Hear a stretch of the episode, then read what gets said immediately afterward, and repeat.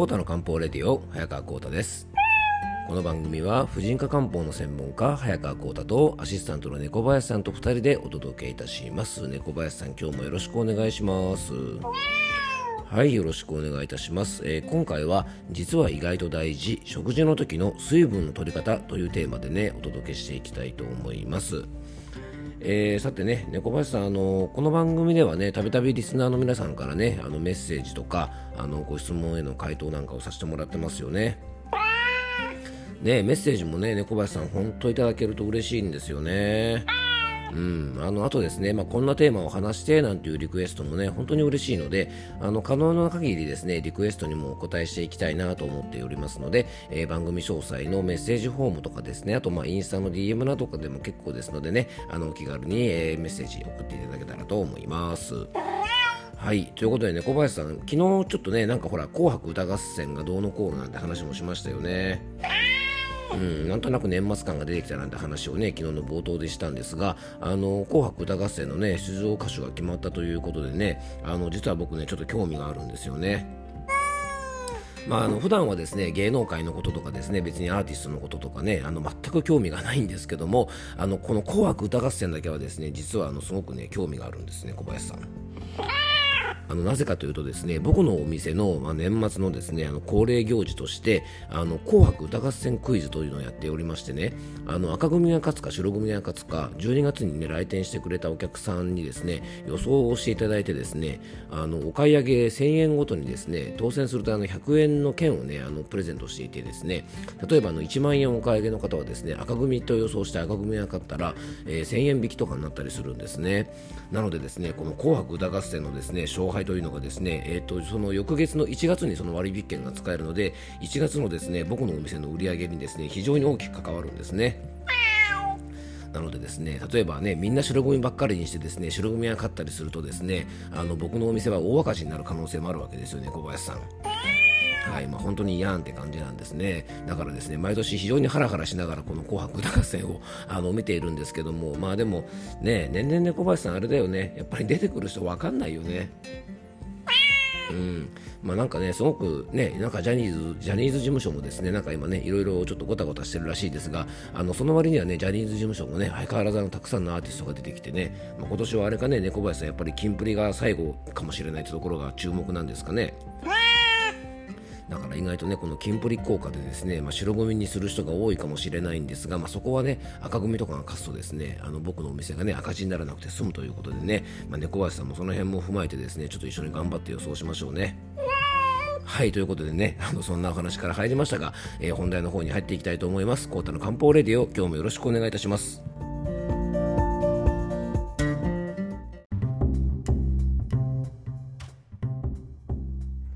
はい、えー、それでは今日の本題の方に入っていきましょう。今日はですね、食事の時の水分の取り方というお話なんですが、そう、水分といえばですね、以前もちょっとお話ししたことあるかもしれませんが、うちのにゃんこさんのね、水分の取り方がですね、非常に面白いんですね。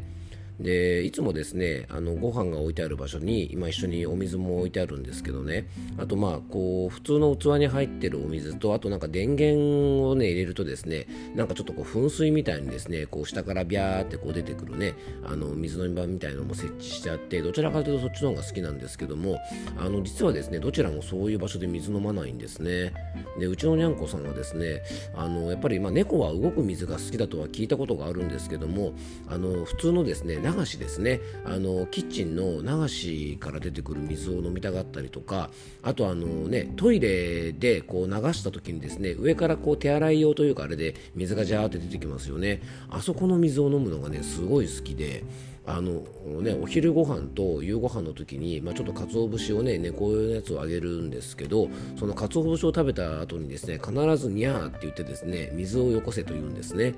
でそうするとね鰹節食べた後にですね必ずトイレをジャーって流してそこの上の水をですね美味しそうに飲むというのがあのうちのにゃんこさんのねなんか習慣なんですけどちょっと変わってるのかな？他のうちのにゃんこさんどうなんでしょうね？うん。まあ、このまま このままいくとですねなんか猫の、ね、水分補給の話になっちゃうので猫の話じゃなくて人間の話ですね。じゃあ本題に入っていきましょう。はい。えー、今日はですね食事の時の水分の取り方ということでなんかまた猫の話しちゃったな気をつけないとなはい。えー、水分の取り方の話なんですけども皆さんどうでしょうか？毎日の、ね、食事の時に、えー、食卓に、えーと、水差しとか、まあ、お茶とかです。ね、まあ、と、まあ、コップにお茶入れとか入れてもいいんですけど置いていらっしゃいますでしょうか、うん。まあ、それ自体はですねもちろん、ね、水分補給とかにもなりますので悪いことではないんですが大事なのがですね実はその時の、えー、水分の取り方なんですね。で、まあ、お口直しで、えー、っと、ちょっとそのお水を飲んだりとかね、お茶を飲んだりすることはいいんですが、実はですね、ご飯を食べてる最中に、えー、あんまりですね、ごくごく水分を取るというのは、あんまり良い習慣ではないんですね。でなぜかというとですね、まあ、皆さんもねよくお分かりだと思うんですけどもご飯を食べてる最中に水分を取るということはですね実は噛まずに、まあ、食事を流し込んでしまうという可能性が結構あるんですね。で実はですね僕たち日本人の食卓というのは昔からご飯の時にですねそんなにあの水分を取る文化っていうのはなかったそうなんですね。で逆に、えっと、西洋ですね欧米とかは、えー、食事の時に、まあ、水差しが置いてあってですねご飯食べながら、まあ、水分を取るというのが一般的だったそうです。でもちろんですね、えー、日本は島国でいわゆるあの高温多湿、ね、空気に湿気も多いのであの喉が渇きにくい、まあ、口が渇きにくいというのがあるかもしれませんでまたあのヨーロッパとかねあの欧米とかは大陸の気候なので空気が乾燥していますからやっぱりあの喉が渇きやすいということもあって、まあ、食事の時に水分が置いてあったというのもあるんですがあの実はですねこの文化の違いは食べ物の種類にあるっていうふうに言われています。まあ、あの典型的な和食をね皆さん想像すればわかると思うんですが、まあ、僕らが食べてる、まあ、和定食みたいなものをね想像してみてください。ね、あの白いご飯とお味噌汁と、まあ、煮物とね例えば焼き魚と、まあ、酢の物なんかがあったりしますよね。で当然ですねご飯を炊けばね皆さん分かる通りあのお米炊けばですね半分水ですよねなので実はねあの白米を炊いた白米を食べるというのはあの水分の補給にもつながるんですねまあ、そして味噌汁、ね、もう水分補給になりますよね。うん、そして煮物、ね、もう煮物に入ってるものってね、もともと煮炊きですからね、あの水分いっぱい含んでますよね。そして酢の物なんかも、まあ、かなり水気、例えばきゅうりとね、わかめの酢の物なんて言ったら、まあ、水分たっぷりですよね。なので実はですね日本食和食というのはですね食べるだけでも水分補給になるので基本的にですね喉が渇かないはずなんです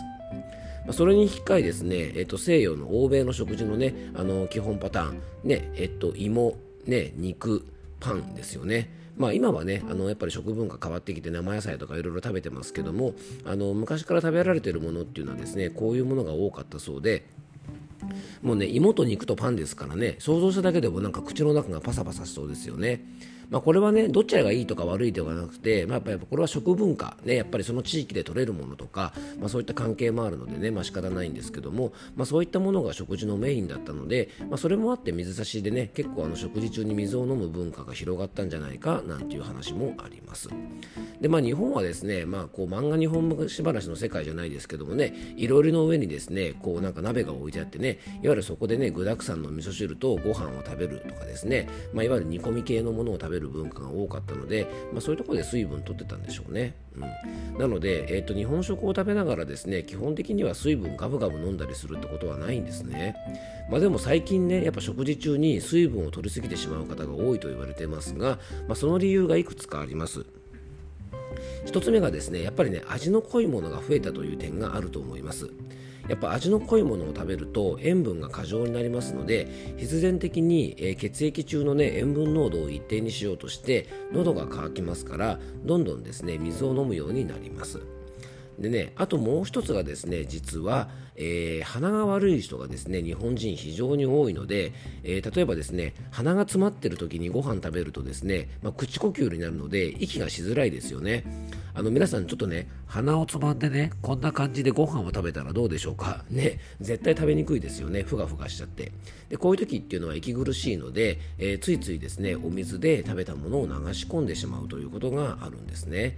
なので、まあ、現代の日本人が食事中に水分をたくさんとっている理由というのはですね、まあ、味の濃いものが多いのとあと鼻炎の方が多いこと、まあ、これが2つの原因だというふうに言われています。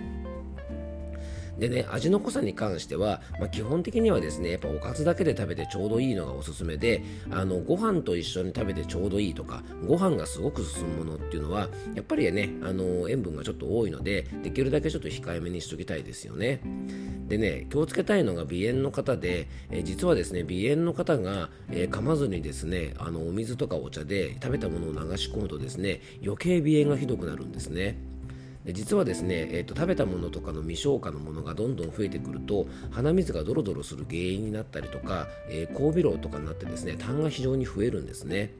で未消化になったものとかっていうのは体の中からどこかにやっぱりあの排泄をしなきゃいけないのであの鼻水というのはですね大体あの普通のね、えっと、人間だとですね1日に1リットルから1.5リットルぐらいは、えー、要はですね副鼻腔から出てきて、えー、細菌とかですね雑菌とかをねこう絡め取ってで、まあ、胃に落ちてくるんですね。でそれで胃酸で、まあ、そういったですねウイルスとか雑菌なんかを摩擦してですねあの、まあ、正常にするっていう流れがあるんですがこれがですね結構食べ過ぎてる人というのは鼻水がドロドロしてやっぱりね鼻が鼻詰まりになったりとか、まあ、いろんなね鼻炎の原因にもなったりするので実はね未消化のものが多いというのは鼻炎の大きな原因でね、それを噛まずにですねさらに水で流し込んだらですねどんどん悪循環が始まってどんどん口呼吸になってどんどん悪くなっていくというですねまあ、非常にそういうことがありますのであのぜひですねもしあの食事の時に水分をたくさん取りすぎているなっていう方はですねちょっとこの味付けとご自分の鼻の状態なんかはあの確認してみるといいと思います。あとはですねあの子供の頃からそういう食生活をしていると癖でねあのお茶とか水をね食事中に取っちゃうって方がいるのであの小さいお子さんがいらっしゃる家庭はですねやっぱりよく噛んで食べることそしてねあのお水を飲むこと自体は悪くないんですけどもあのなんだ？小さい子どもたちはですねついついね流し込んでしまうことがありますので、えー、小さい子どもがいらっしゃるご家庭はぜひですねあの食べたものをねあのお水とかお茶で子どもたちが流し込まないようにあのちょっと気をつけてあげるといいんじゃないかなと思います。えー、今日はですね食事の時の水分の取り方について、えー、ちょっと考えてみました。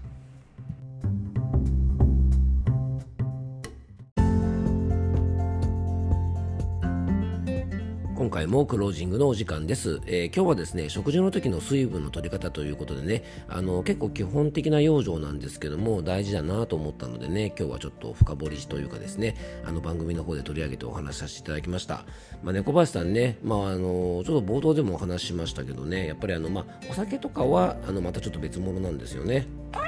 うん、やっぱりですね僕も猫林さんもねお酒が好きですからねあのキンキンに冷えたね100個いビールでですね熱々の餃子を流し込むなんてことはですね、まあ、人生の至福の瞬間の一つですよね。